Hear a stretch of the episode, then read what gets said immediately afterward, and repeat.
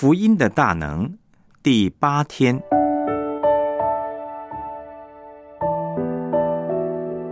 脱离罪的结果，感谢赞美。罗马书第五章十节十一节，因为我们做仇敌的时候，且借着上帝儿子的死，得与上帝和好；既已和好，就更要因他的生得救了。不但如此。我们既借着我主耶稣基督得与上帝和好，也就借着他以上帝为乐。诗篇八十九篇十五节，知道向你欢呼的那民是有福的，耶和华，他们在你脸上的光里行走。帖萨罗尼迦前书第五章十六到十八节，要常常喜乐，不住的祷告，凡事谢恩。因为这是上帝在基督耶稣里向你们所定的旨意。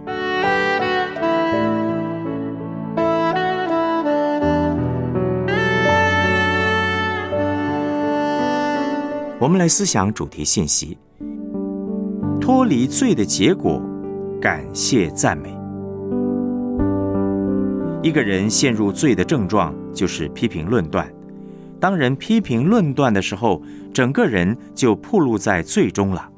那么，人因信称义离开罪的时候，外在的反应会是什么样呢？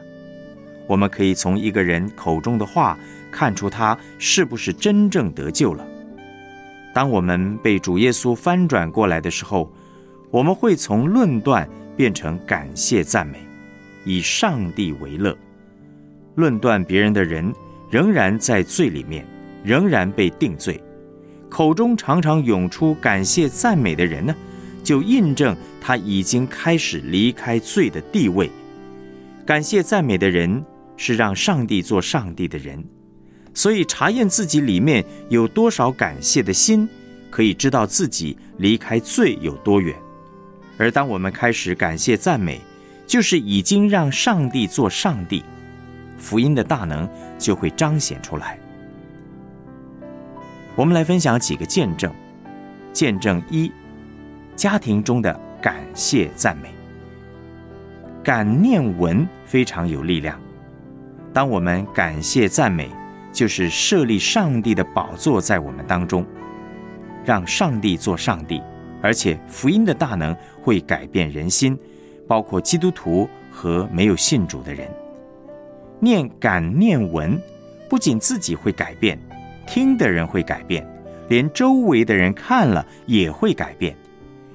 有一个小组长让我印象很深刻，他带领组员去探访，对小组员的爸爸、祖父讲感谢赞美的话，结果这些大男人呢，一个一个流泪，最后还一个一个都决志信耶稣了。仅仅一个月的时间，就有四个大男人信了耶稣，单单因为感谢赞美。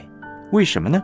因为透过感谢赞美，可以帮助我们自己，帮助别人脱离自我中心的罪。第二个见证，职场中的感谢赞美。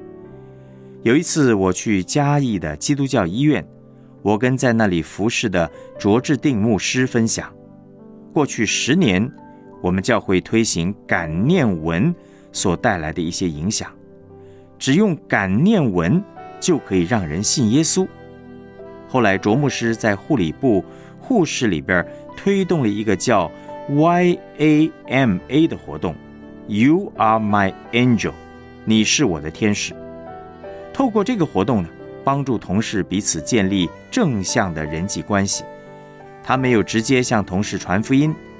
可是，爱福音的核心价值观呢，就是透过这个活动进入到他们的心中。更有意思的是，他们还另外办了一个活动，尊荣护士的双亲。透过这个活动，护士的爸爸妈妈对于这些护士平日的工作内容有更多的了解，知道他们都很辛苦。甚至有护士的爸爸要他的孩子不要工作了，住在家里。让父母好好的疼爱，之后呢，再配合参宴，念感念文。与会的爸爸妈妈都哭成一片，很感动。最近他们推动一个游戏，叫做“有你真好”。透过护理人员学姐学妹制呢，让护士对带领他们的学姐表示感谢。最后，学姐再对护理长表示感谢。护理长事先不知情，听见护士们对他表达的感谢赞美之后，哭得老泪纵横。夹击整个职场的气氛都在改变。所有人里面呢，都有想要自己做上帝的罪性。我想做你的上帝，你想做我的上帝，因此冲突不断。罗马书一章十六节说。这福音本是上帝的大能，要救一切相信的。当我们来到上帝面前祷告，就是在承认我们不行，但是相信主行。当我们来感谢赞美，就是选择不自己做上帝，让上帝做上帝。已经开始帮助我们脱离罪和自我中心，也会帮助别人脱离罪。感谢、赞美、祷告。同时是一个指标，可以帮助我们检视自己倚靠上帝的程度。一个越懂得倚靠上帝的人，他对上帝、对人感恩的心就会越多。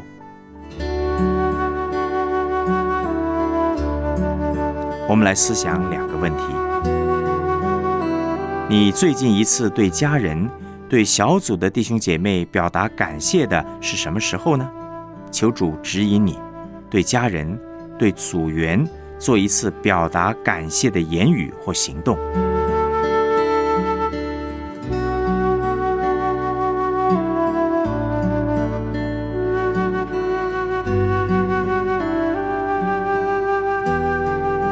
如果从零到十分，尝试检视一下自己目前对上帝感恩的分数，为什么是这个分数呢？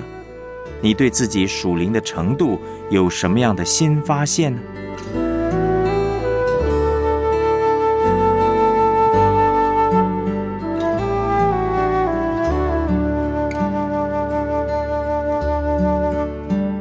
我们一起献上祷告，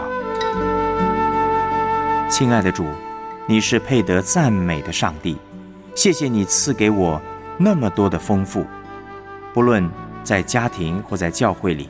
都让我经历到爱的生活，求你帮助我有感恩的眼光，用新的态度来面对我的家人、同学、同事，活出感谢赞美的生命。